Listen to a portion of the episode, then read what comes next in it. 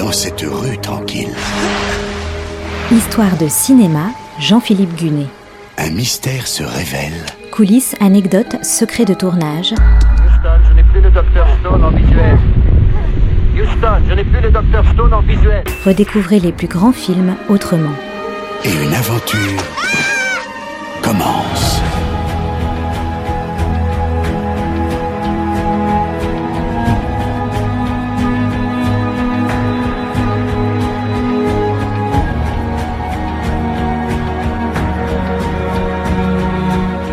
En avez sûrement entendu parler, Robert De Niro et Al Pacino vont à nouveau jouer ensemble dans un film, The Irishman de Martin Scorsese, attendu sur Netflix à l'automne 2019. C'est la quatrième fois que ces deux monstres sacrés se partagent l'affiche d'un même film. Ils étaient tous deux au générique du Parrain 2 en 1974, mais sans avoir de scène commune. Il y a aussi eu La Loi et l'Ordre en 2008, mais celui-là, on peut l'oublier. Celui qui compte bien plus, c'est Heat de Michael Mann. Sorti fin 1995, c'était le premier film à véritablement les confronter. Tout le film est construit sur leur opposition. Au final, ils n'y partagent que trois scènes, mais ce sont des scènes d'anthologie.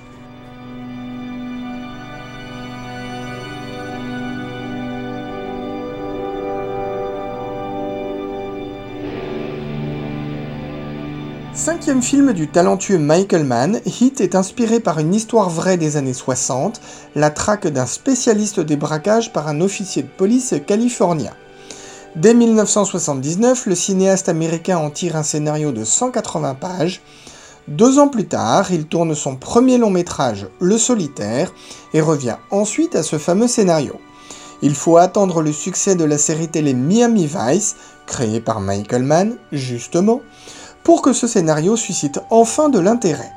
L'idée au départ est d'en faire une série télé, mais la chaîne NBC n'est pas emballée. Elle ne veut pas de série. Le cinéaste avait taillé dans son script pour l'épisode pilote, un pilote qui n'a donc pas de suite.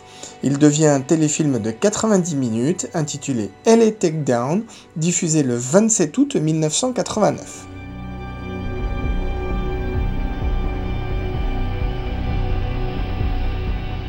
On peut comprendre dès lors que Michael Mann n'ait pas été emballé par l'expérience et qu'il ait voulu y revenir dans de meilleures conditions.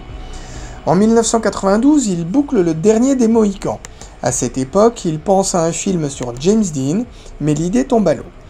Le cinéaste se remet donc enfin à travailler sur son vieux projet, désormais intitulé Heat. Il reprend son scénario, il le réécrit, remet des scènes qu'il avait écartées. Soyons clairs, Heat est un remake de LA Takedown, mais un remake largement enrichi et étoffé.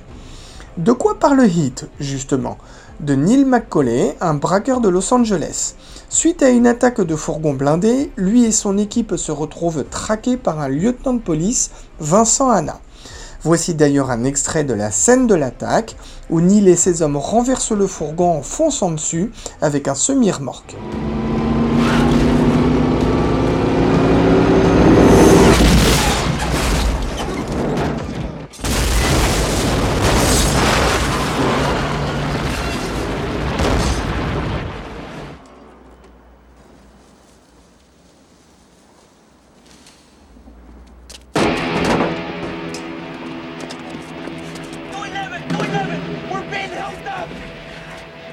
Michael Mann donne le rôle du braqueur en chef à Robert De Niro et celui du lieutenant de police à Al Pacino. La réunion à l'écran des deux monstres sacrés vaut au film une belle publicité bien avant sa sortie. Ted Levin, le tueur Buffalo Bill du Silence des Agneaux, se voit proposer de jouer Wayne Gros, le membre éphémère de l'équipe de Robert De Niro.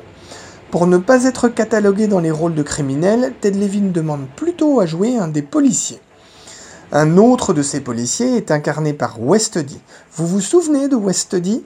C'était l'incroyable Magua dans Le Dernier des Mohicans, le précédent film de Michael Mann.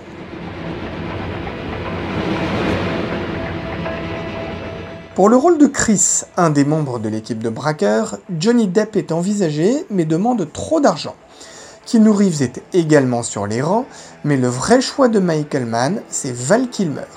Val Kilmer, justement, tourne Batman Forever en même temps. Il réussit à se trouver des disponibilités et rejoint ainsi le casting de Heat.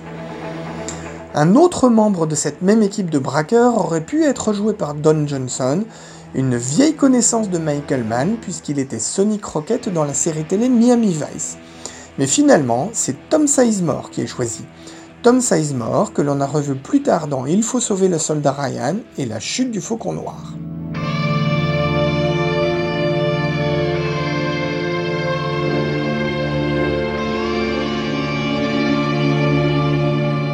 Ancien détenu, ancien boxeur, Danny Trejo est également au générique de Heat, tout comme William Finchner, inusable second rôle du cinéma hollywoodien. Et je vous lance un défi, celui de retrouver Dennis Eisbert, qui joue ici un petit rôle de cuisinier, bien avant qu'il ne soit le président David Palmer de la série 24 heures chrono. Quant à John Voight, il est très réticent au départ, mais Michael Mann insiste pour l'avoir et il accepte donc. Au fait, ça fait un moment que je vous parle du casting de Heat et je n'ai mentionné que des hommes. Est-ce que ça veut dire qu'il n'y a pas de femmes? Certainement pas. Michael Mann raconte peut-être des histoires d'hommes, et même d'hommes en armes, mais ça ne veut pas dire qu'il oublie les personnages de femmes. A commencer par l'épouse de Vincent Hanna, le flic surmotivé. Le rôle est proposé à Madeleine Stowe, l'héroïne du dernier des Mohicans, elle refuse. L'actrice chinoise Gong Li est ensuite envisagée, mais elle n'accepte que si le scénario est traduit en mandarin. Soit dit en passant, Gong Li jouera quand même pour Michael Mann, mais 11 ans plus tard, dans la version ciné de Miami Vice. Et finalement, c'est Diane Venora qui hérite du rôle.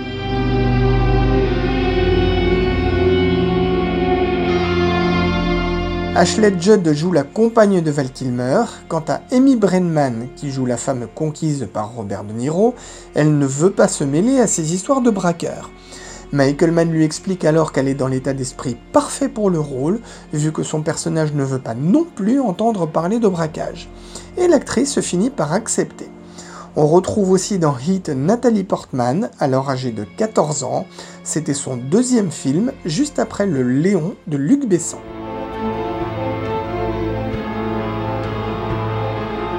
La semaine prochaine, je vous raconterai donc le tournage de Heat qui s'est déroulé dans une soixantaine de lieux différents de Los Angeles, mais jamais en studio.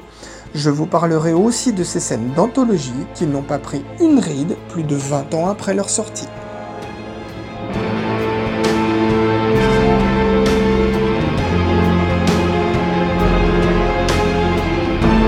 C'était Histoire de cinéma avec Jean-Philippe Gunet à retrouver chaque semaine et en podcast sur notre site internet artdistrict-radio.com.